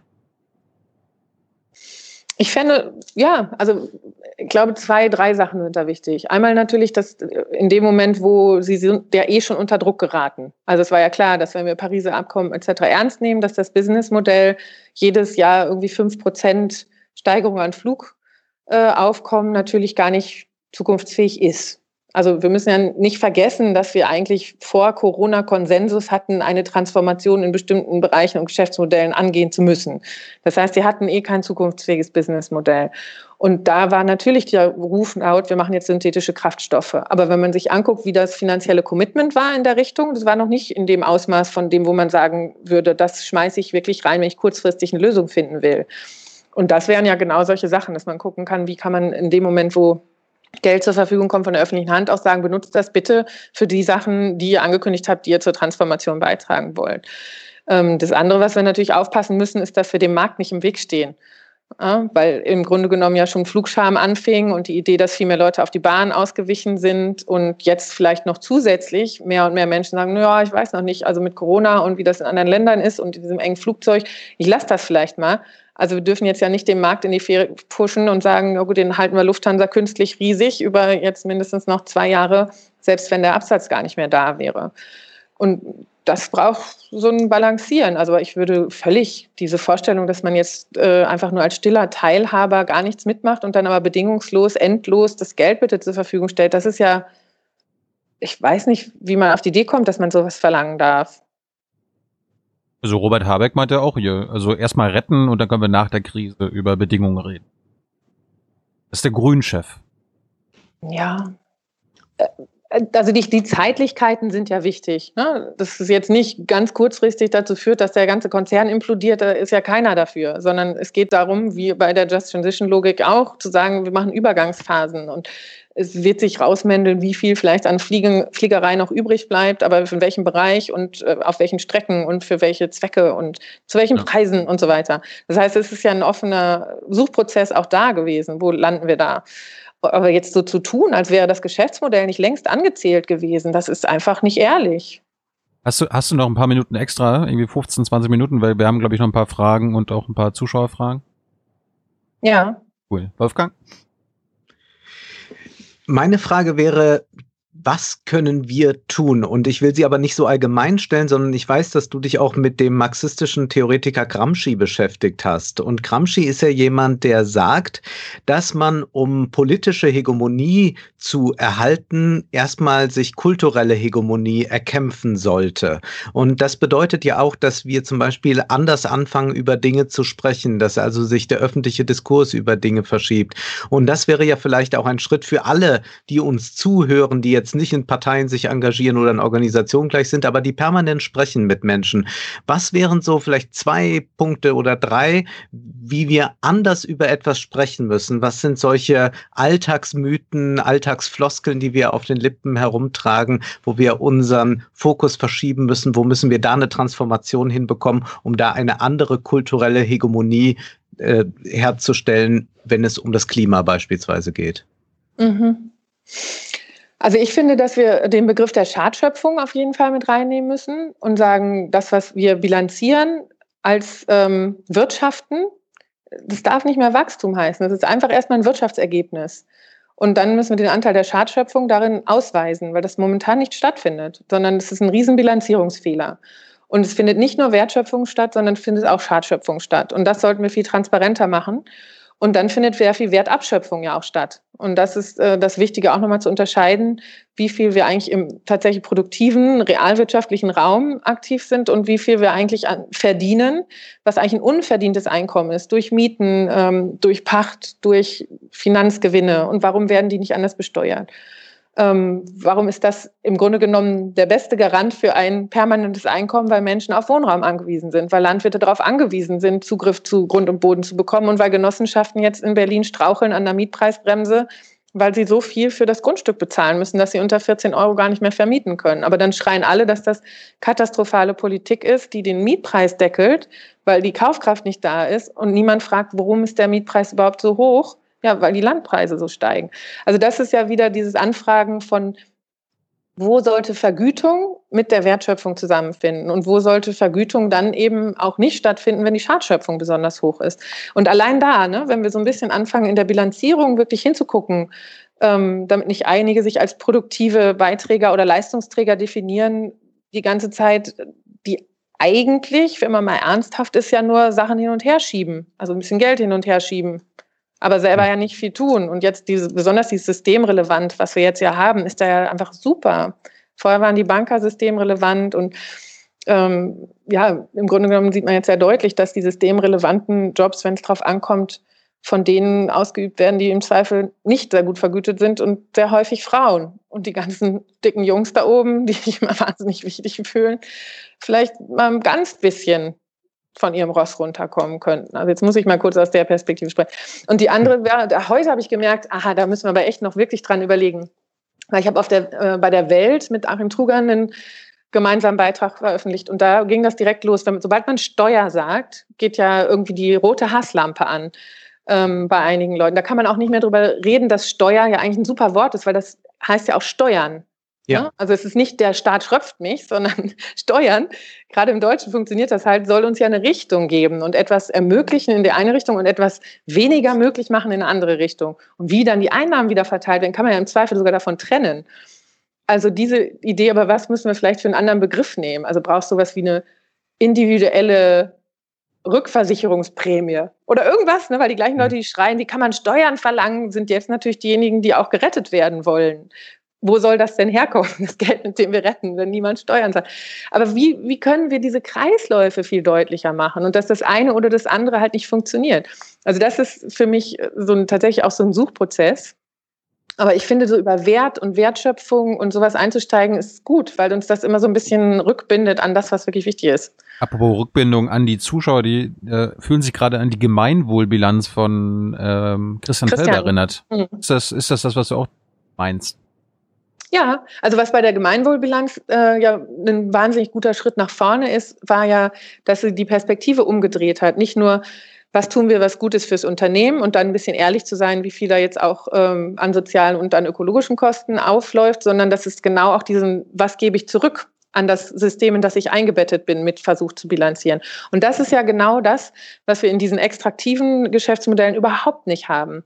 Und das wäre jetzt für mich auch so ein Beispiel, wenn ein Autokonzern von Steuergeldern hier jetzt profitiert und dann gleichzeitig meint, jetzt stecken wir eine Dividende in die Shareholder, die in der ganzen Welt wohnen, dann ist das nicht mich meinem Host-System in diesem Moment, das mir ja gerade etwas gegönnt hat, solidarisch gegenüber verhalten.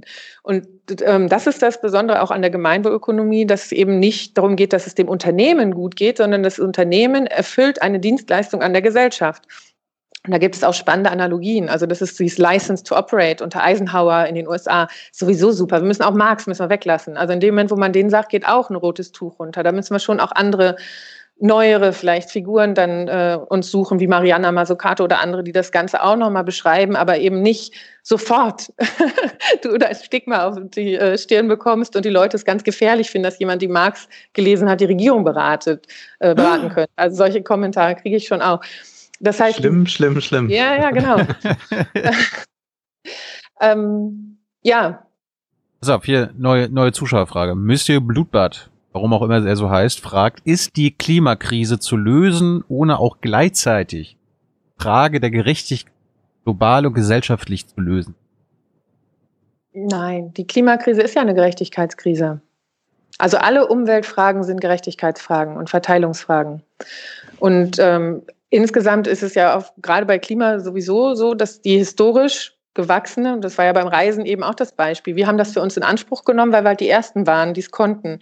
Und in dem Moment, wo andere das für sich in Anspruch nehmen wollen, ist leider voll. Ist die Atmosphäre voll? Ist der Planet voll? Und dann sagen wir, ihr könnt aber nicht.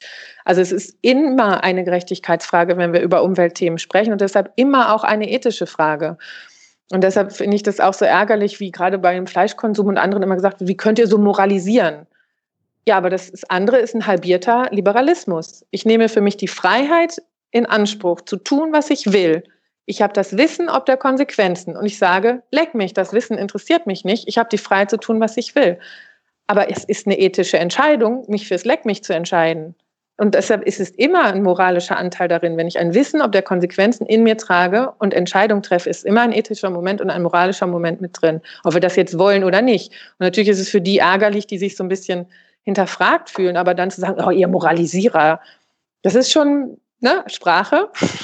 Eigentlich ist das, wenn ich Liberalismus ernst nehme, ist es den Liberalismus reparieren, weil da ist immer ähm, Privilegien mit Verantwortungsübernahme integral gekoppelt, weil sonst wieder der systemische Feedback nicht funktioniert. Und ich glaube, wenn wir uns einfach drauf machen würden und sagen, wo überall wollen wir eigentlich den Feedback-Loop zwischen Aktivität und Konsequenz wieder schließen? Also ein ganz liberales Konzept. Dann sind wir, glaube ich, auf einem ganz guten Weg, Gerechtigkeit und Klima gemeinsam anzugucken. Nächste Frage. Muss Fridays for Future einen Lobbyverband oder eine Partei gründen, um die nötigen politischen Erfolge zu erreichen? Hm. Ach, ich finde es ja insgesamt total spannend, ähm, über ein Update der Demokratie nachzudenken. Und da geht es auch schon los. Ne? Wenn ich das sage, kommen alle so, oh, jetzt will sie China, jetzt will sie die Ökodiktatur. Ne? Nee, will sie gar nicht. Also nicht bei, jetzt bei diesen Zuschauern wahrscheinlich weniger, aber wenn ich das in so anderen Plänen sage, dann haben die immer sofort den Eindruck, aha, jetzt haben wir sie endlich überführt, jetzt will sie die Ökodiktatur. Auch da ist so die Idee, man könnte die Demokratie ja verbessern, in ihrem ganz ursprünglichen Anspruch, überhaupt nicht gegeben, sondern auch wir da haben ist doch schon das, die was wir beste hatten. Ja, genau. Und deshalb, wenn man sagt, man könnte die mal reformieren, ist es sofort eine Infragestellung des demokratischen Prinzips. Und dabei gibt es ja, also gerade das Buch, habe ich gerade zugeschickt bekommen, zum Beispiel von Georg Dietz und Emanuel Heisenberg, die sich gerade aufgemacht haben, Power to the People, also wie wir mit Technologie die Demokratie neu erfinden. Und da hatten wir ja mit Barcelona tolle Beispiele oder in Taiwan jetzt ja auch. Ne? Wie haben die das jetzt hinbekommen? Und die Digitalministerin, wie schafft die das im Grunde genommen, eine Gesellschaft mit der Technologie äh, neu zu organisieren. Das heißt, wie können wir andere Formen der Demokratie, wo wirklich wieder eine mehr kontinuierlichere politische Beteiligung stattfindet, im Grunde genommen neu denken. Und die Bürgerräte und Rätinnen mit ausgelosten Personen sind ja nur eins. Also ich fände es zum Beispiel irre, wenn wir sagen würden, lasst uns ne, mittelfristig im Herbst einfach mal sagen, so, wir wissen jetzt, wir müssen sowieso nochmal an diese Verteilungseffekte von den Corona-Paketen ran. Vielleicht wird es auch nächstes Jahr. Also wir wissen ja nicht genau, wann es sich äh, wieder besser prognostizieren lässt. Aber dann zu sagen, wir legen mal alle Steuern auf den Tisch für so ausgewählte Bürgerinnen und Bürger und zeigen mal überall die Lenkungswirkung. Wohin steuern die eigentlich? Und welche strukturellen Trickle-up-Effekte und Trickle-down-Effekte und Überkonsumeffekte und Vermögenwachsen-Effekte haben wir eigentlich eingebaut? Und dann zu sagen, so, liebe Bürgerinnen und Bürger, wenn ihr darüber nachdenkt, was wäre für euch ein gutes Steuersystem, gerechtes Steuersystem, baut doch mal um. Und wir machen so einen richtig neuen Paketdeal Steuern der Zukunft. Ich wäre mhm. so gespannt, was da rauskommen würde. Weil jede einzelne Steuer, wenn man sich die anguckt, also allein Mehrwertsteuer, das ist ja so ein erratischer Suchprozess. Wer kriegt da sieben, wer kriegt da 19, wer ist da drin? Und warum nicht? Ist so wie beim BIP. Das ist alles so immer mal ein bisschen nachgesteuert, je nachdem, wie man gerade versucht hat, irgendwas anzupassen. Tabula rasa und aus der Perspektive von, was wäre ein gerechtes und zielführendes Steuern in unserer Gesellschaft im Sinne von ermöglichen von Technologieentwicklung, von Geschäftsmodellen, von Konsumgewohnheiten, von Verteilungseffekten. Das fände ich ein wahnsinnig spannendes Realexperiment beispielsweise und sehr demokratisch im Zweifel. Frage an euch beide, haben wir nicht auch eine Art Wachstumszwang in unserer Demokratie, in unserer Politik? Also wenn du an die PolitikerInnen denkst, die haben ja auch das Interesse, dass sie wiedergewählt werden, dass sie wieder weiter an die Macht kommen. Könnten wir diesen Wachstumszwang nicht zum Beispiel damit äh, aushebeln, indem wir sagen, okay, wir, machen das so, dass man nur noch einmal wiedergewählt werden kann. Dass man nur noch, oder dass man nur einmal sechs Jahre lang Abgeordneter oder Kanzler sein kann und dann ist es vorbei. Dann ist es vorbei. So dass wir, ja. dass wir das automatisch, systematisch verankern, so dass das, der Egoismus, äh, zuerst an sich selbst zu denken und dann erst politische Entscheidungen so zu fällen, dass das für einen selber von Vorteil ist, äh, das auszulöschen. Das könnte eine Möglichkeit sein, wenngleich ich mir nicht so sicher bin, wie man sie umsetzen würde, da wir ja momentan den Fall haben, dass wir zwar Leute haben, die beispielsweise dann nicht mehr in den Bundestag gewählt werden, aber dann die Möglichkeit haben, auf den Elefantenfriedhof nach Brüssel zu gehen, weil die Partei ihnen das so einrichtet. Also man müsste das ja vollkommen umstrukturieren und man müsste dann sagen, es gibt dann keine Berufspolitiker mehr, weil niemand würde sich ja äh, sagen, ich mache das für sechs Jahre und danach danach habe ich ja ausgesorgt, sondern man muss dann wieder zurück in den Beruf. Das könnte auch dazu führen, dass sich dann nur noch privilegiertere Menschen das sich einmal als Luxus leisten, mal Politik ein paar Jahre zu machen und gehen dann wieder zurück und andere äh, wollen dieses Risiko dann nicht eingehen. Also ob das wirklich mit dieser Beschränkung so funktioniert, ich glaube, was, wenn man mit Leuten, die sich einfach vor Ort in Parteien engagieren, spricht, ein großes Problem ist, ist eben diese doch sehr starre Hierarchie, die in allen Parteien vorherrscht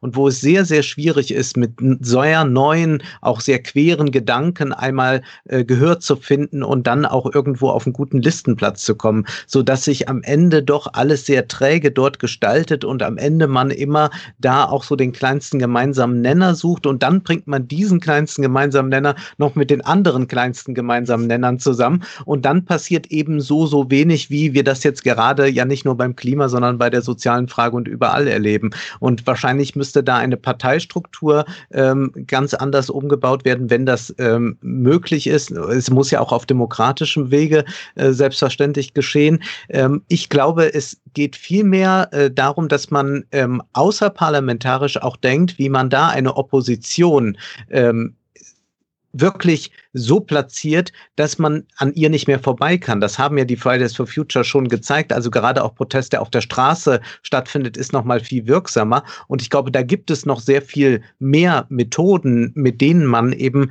das ganz klar machen kann, so dass einfach die Politiker auf etwas reagieren. Denn eines zeigt sich ja jetzt auch in der Corona-Krise gerade. Laschet entscheidet ja nur momentan auf diese Weise, weil da jemand ist, der gerne Kanzler werden möchte, der möchte gewählt werden werden. Und man muss jetzt aber sagen, es gäbe aber vielleicht auch eine große breite Öffentlichkeit, die sagt, ich möchte jemand haben, der sich auch wie ein Fähnchen im Wind nach der Mehrheit richtet, aber zum Beispiel nach einer Mehrheit, die sagt, nicht mehr das Bruttoinlandsprodukt ist entscheidend für alles.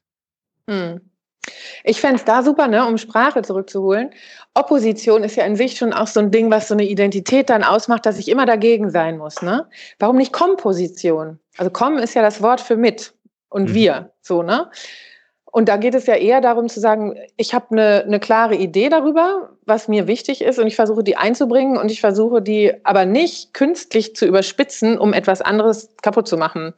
Also das wünsche ich mir manchmal so stark, ne? dass wir ja tatsächlich auch vor der Krise gemerkt haben, wie unheimlich schwer es war, noch zu verstehen, was was so eine DNA bei einer Partei ausmacht und wo auch ganz überzogen, einfach nur damit man die anderen deklassiert, auf Politikvorschläge reagiert wird, die sofort als den Stillstand der Republik, äh, das Ende des Abendlandes oder sowas dann gebrandmarkt werden. Und damit natürlich dieses Aufheizen in der Extremposition immer stärker wurde. Und wo ist der nächste gemeinsame Schritt? Das muss es doch eigentlich sein. So da, dieses, das versucht man in den Komplexitätsforschung immer, ne? The next adjacent possible ist da immer. Wie kriegt man aus den unterschiedlichen Ideen, die vorherrschen, zu sagen, so, das können wir jetzt vornehmen, das können wir uns vornehmen, das können wir uns vornehmen.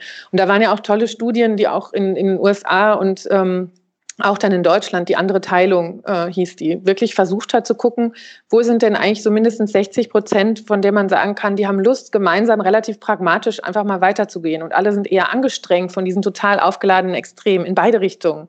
Ne? Und wo ist so diese, diese, dieser Mittelblock, der auch Kompromisse schließen kann? Deshalb die Komposition fände ich schon auch wichtig. Und vor allem, dass man nicht mehr die Identität darüber bezieht, jemand anders fertig gemacht zu haben. Das ist wirklich so, schwer zu ertragen, finde ich. Ähm, ich möchte wieder Persönlichkeiten äh, in der Politik sehen, die mit hoch erhobenem Kopf dann auch einfach mal verlieren, aber für etwas gestanden haben. Wie Bernie Sanders sagt. Spannend, ne? Ich finde das total interessant. Also das ist ja auch dieses, ne, anders nochmal das Wir wenigstens zu bemühen. Mhm. Und das war ja gerade in der Konfrontation mit unserem Herrn ähm, Multimilliardär auch total interessant. Also wie der eine sagt, ich fix die Welt und der andere sagt, mm -mm, es braucht viele. Und ich finde das auch interessant, wenn wir uns überlegen, welche sonst so die Helden sind. So ein Jeff Bezos hat man eben mit Amazon ne? oder auch so ein Zuckerberg oder so. Warum sind das unsere Helden? Das sind die miesesten Extraktionsgeschäftsmodelle der Welt. Die zahlen nicht mal Steuern. Also da haben oh, Gabriel Suckmann, ein ganz wichtiges Buch, The Hidden mhm. Wealth of Nations zum Beispiel. Ähm, und jetzt nehmen sie ja auch für sich einfach auch jede Krise, abgesehen von den Finanzspekulationen, die jetzt schon wieder stattfinden, wo man sich ja auch fragen kann, was ist eigentlich mit den Leuten los, die in den Jobs sich gegenseitig in der Peer Group so hochheizen, dass sie auch noch das Gefühl haben, es wäre etwas Positives, was sie hinten rausgewonnen haben, wenn das nächste Land wackelt. Ähm, also was sind das für Systeme, die das in diesen Menschen, ne, da ist ja nichts mehr von unserem Homo Vitalis übrig. Und wie kann man diese Systemstrukturen so ein Stück weit knacken? Und das geht nur mit mehr Kompetition, da bin ich mir sehr sicher.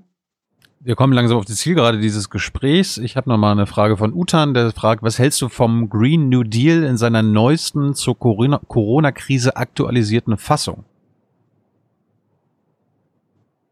Welchen äh, meint er denn? Ja, weiß ja. ich auch nicht. Also es gibt ja mehrere. Ja. Hätte sein können, dass du weißt, worum es geht. Wusste es ja auch nicht. Ähm, Schabe will wissen, wie können wir die Obsolenzentwicklung möglichst geschickt aus unserem System verbannen? Eine, eine Obsolenzentwicklung. Die geplante Obsoleszenz. Ach so, ähm, Obsoleszenz. Ja, genau. Das ist äh, hängt mit diesem Kreislauf von Wettbewerbsfähigkeit durch Innovation zusammen. Ne? Und dass sich viele Dinge eine Innovation dann schimpfen, die eigentlich nur eine kleine Veränderung mit sich bringen, die die Kompatibilität von dem davor und dem danach äh, in Frage stellen und deshalb einen Neukauf anregen.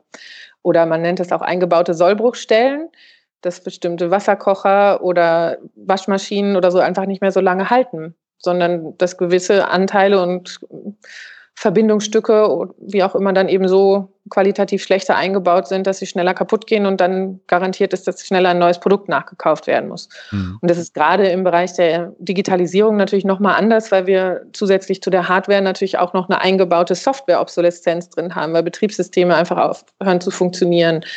Und da kann man natürlich versuchen, gegen zu steuern, indem man sowas wie eine Ökodesign-Richtlinie oder sowas ernst nimmt und sagt, die Komponenten dürfen nicht mehr verklebt sein, sondern ich muss die auseinandernehmen. Also das Fairphone versus das iPhone beispielsweise. Mhm. Oder ich muss es möglich machen, dass ich Interoperabilität zulasse, dass die Stecker nicht immer dauernd anders aussehen. Ähm, also da kann man viel eigentlich auf so einer Standardsetzung ähm, machen oder so eine Default-Einstellung mm, bis hin natürlich auch eine Haftung, also Produzentenhaftung. Das wäre so ne, die mhm. Qualitätssicherung und vor allem auch das Rücknehmen, wenn das Ding kaputt ist, dass du es recyceln musst und dann Leasingmodelle. Also da gibt es ganz viel in der Circular Economy ähm, und der Kreislaufwirtschaftsgedanken, die nicht nur den grünen, nee, gelben Sack und grünen Punkt angucken, sondern die das ein bisschen ganzheitlicher denken. So Cradle-to-Cradle-Prinzip gibt es ja bei uns in Deutschland durchgedacht. Und da gibt es ganz viele Ideen, ähm, was allerdings dann auch wieder die Geschäftsmodelle natürlich beeinträchtigt und deshalb ohne Geschäftsmodelle neu zu denken, kommen wir auch nicht aus einem, einer Weltrisikogesellschaft in eine Weltresilienzgesellschaft. Zumal ja. wir ja sehr viele ja. Produkte haben, die ohnehin obsolet werden. Nehmen wir nur mal Dekorationsartikel. Die man nicht ewig äh, haben möchte, sondern die werden wieder neu gekauft. Jetzt möchte man sich mal irgendwie ein bisschen anders es einrichten. Mode. Äh, es gibt zwar jetzt ein bisschen Tendenzen zur nachhaltigen Mode, aber nachhaltig und Mode widerspricht sich wiederum, weil Mode Trends äh, unterliegt und nur die wenigsten legen ein Kleid, einen Anzug ab, weil er verschlissen ist, sondern jetzt sagen sie was Neues oder jetzt trägt man kein Lila mehr, jetzt trägt man dies und das nicht mehr. Also da haben wir auch ganz, ganz viele Produkte in unserem Alltag, die werden obsolet, weil man sie nicht mehr sehen will, nicht mehr sehen kann.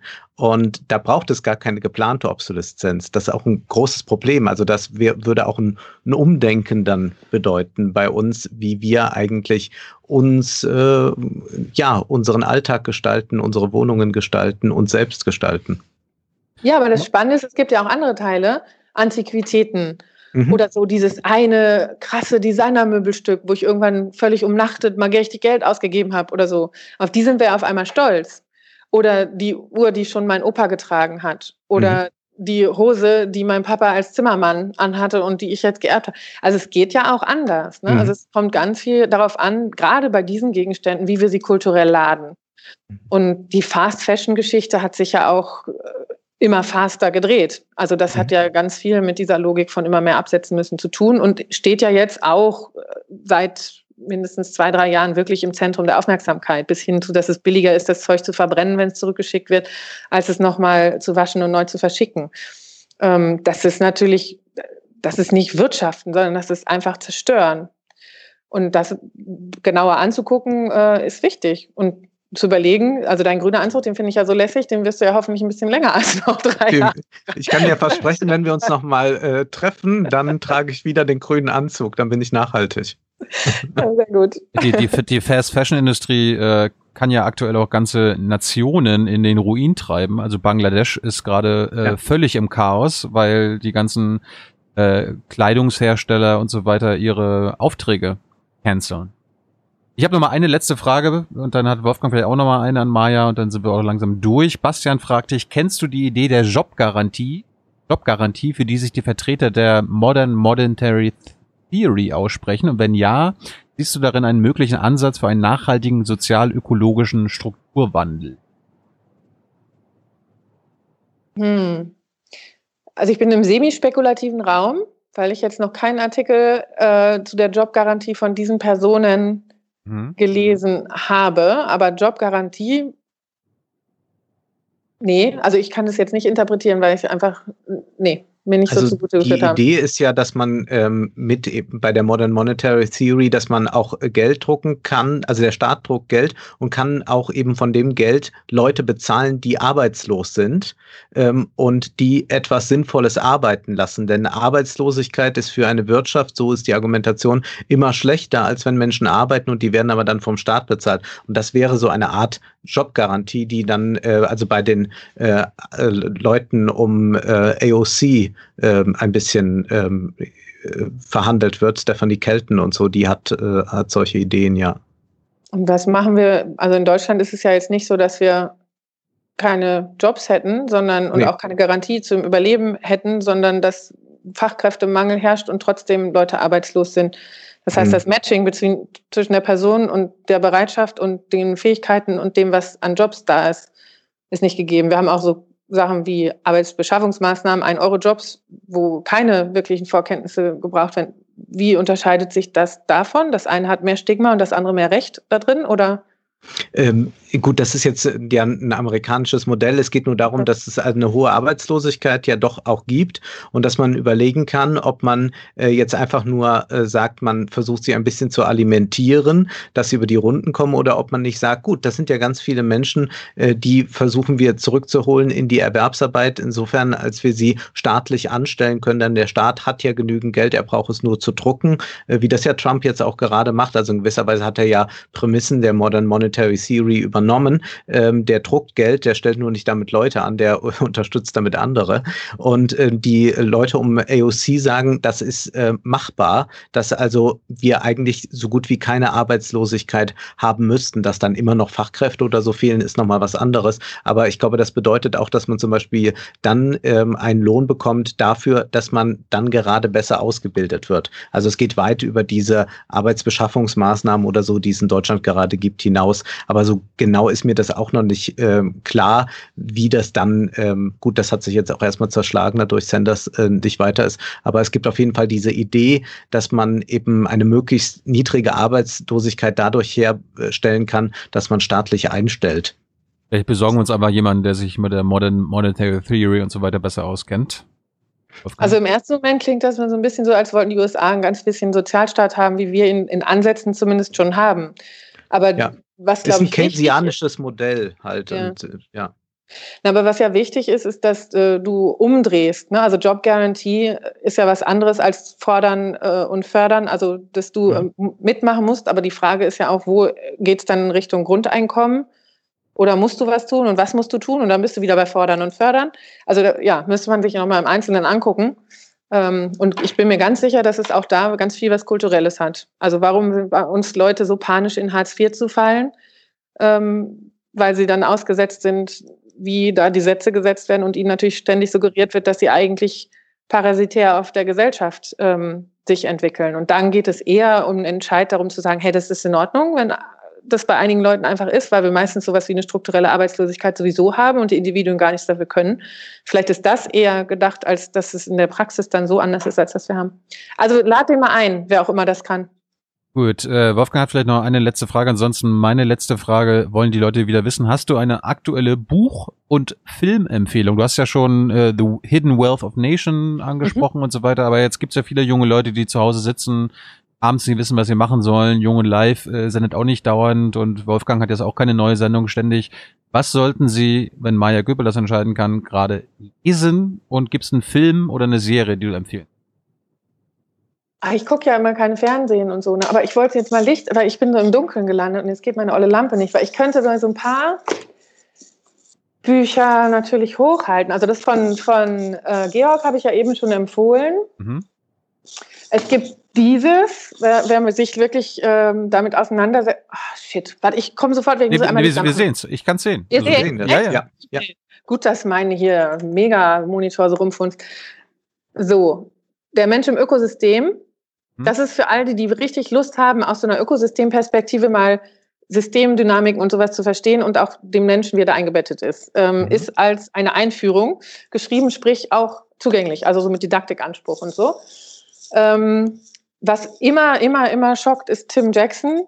Ne, der, hat das ja als erstes gemacht. Dieses gibt es auf Deutsch, Wohlstand ohne Wachstum.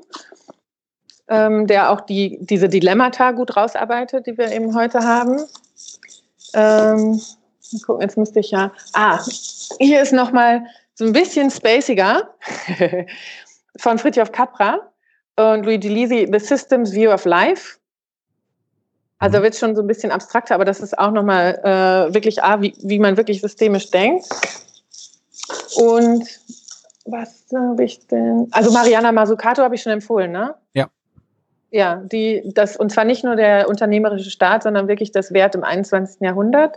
Und ich habe gerade sehr stark empfohlen bekommen, böse Philosophen, die nochmal so reingehen, was eigentlich in der Aufklärung mhm. ähm, tatsächlich so diskutiert wurde über das Potenzial der menschlichen Entfaltung und wie das nicht so wortresonanzfähig war und wie einige von denen ja auch sehr stark äh, dann verfolgt wurden. Das habe ich auf jeden Fall auch. Und natürlich ähm, von Kybra Gümesei.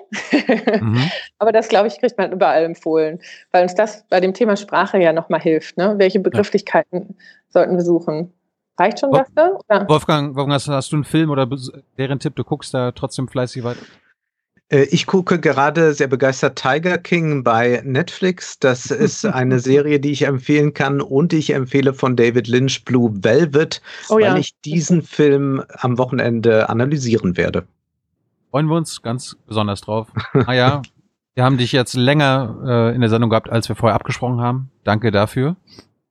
Es ist Danke euch. dunkel geworden. Also wenn man am Anfang der Sendung das sieht, dann bist du in ja. der Helligkeit zu sehen und jetzt bist du im Dunkeln zu sehen. Also für alle, die es nur hören, guckt es euch mal an. Ja. oh Gott, die, Abend, die Abenddämmerung hat sich gesetzt. Ja, nee, ist okay. Also ich weiß, ich suche gerade nach der Symbolhaftigkeit dessen, aber vielleicht reicht es auch einfach, Kopf muss jetzt ruhen. Hm. Gut, dann bedanke ich mich äh, für deine Zeit, äh, für die Unterstützung, finanzielle Unterstützung unseres Publikums. Ne? Per Banküberweisung oder PayPal könnt ihr euch äh, finanziell beteiligen und die, die das im letzten Monat mit mindestens 20 Euro gemacht haben, seht ihr jetzt im Abspann. Danke Wolfgang, danke Maya. Danke. Danke dir.